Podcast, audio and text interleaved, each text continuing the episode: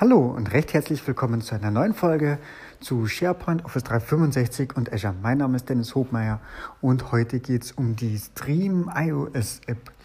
Ähm, zum Thema Stream und Videoportal, da habe ich schon eine eigene Folge gemacht und jetzt kommt und ist endlich da die angekündigte iOS App. Das heißt, ähm, ich habe mir die gestern mal angeschaut, also aus dem Apple Store kann man sich die ganz normalen kostenlos herunterladen. Benötigt wird einfach ein Office 365 Abo. Und na, jetzt machen wir einfach noch gerade zwei Punkte. Zum einen, das habe ich in der Roadmap letztens in der Folge zuvor schon angekündigt. Und zwar ähm, kommt Stream auch in die Businesspläne. So, und damit ist es eigentlich dann standardmäßig ähm, überall aktiv. Und B, jetzt mit der Mobile App eben für iOS kann ich natürlich eben noch mobiler und zwar auf meine firmeninternen äh, E-Mails, äh, e sage ich schon, Videos zugreifen ähm, und auch mitnehmen. Ah, also ich könnte mir jetzt theoretisch auch sowas wie äh, alle Amazon Prime für Firmen intern aufbauen.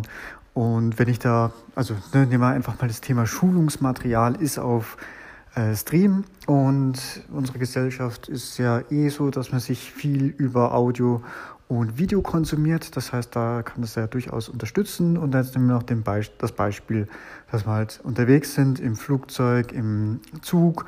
Ja, und dann äh, habe ich natürlich die Möglichkeit, meinen Mitarbeitern damit etwas an die Hand zu geben, um sich trotzdem mit firmenrelevanten Informationen zu betanken. Ob es das letzte Firmenvideo, Vorstellungsvideo, die Weihnachtsfeier oder eben Genau, und im Idealfall ist das halt äh, einfach ein Trainingsvideos und man bildet sich in dem Zuge noch ähm, mobil weiter. Genau, ich habe das gestern auch schon mal ein bisschen ausprobiert. Also der erste Wurf schaut eigentlich soweit auch schon mal ganz gut aus. Ähm, wo man noch was machen muss, also eine Vollbit-Modus ist noch nicht ganz okay. Und ähm, aber man kann mal schon mal runterladen, das funktioniert. Und ja, genau, eigentlich, also die gibt es auch sowohl für hm, also iOS querbeet, das sprich ähm, iPhone und auch für iPad funktioniert die App. Das schaut soweit schon mal ganz gut aus, auch von der äh, vom Vorspulen, Zurückspulen und also auch die Performance, das sieht eigentlich soweit alles ganz gut aus.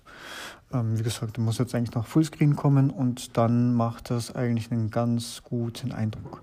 Ja, Genau, das ist eigentlich soweit mein Input an der Stelle.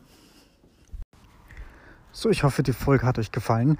Bei Fragen und Feedback stehe ich euch natürlich auch gerne per E-Mail zur Verfügung, also einfach podcast.hobmeier.net oder auch gerne die Audio-Community-App Upspeak und ansonsten würde ich mich natürlich sehr um eine 5-Sterne-Bewertung bei iTunes freuen, denn das ist zum einen eine unglaubliche Motivation für mich und hilft auch dem Podcast weiter im Ranking nach oben.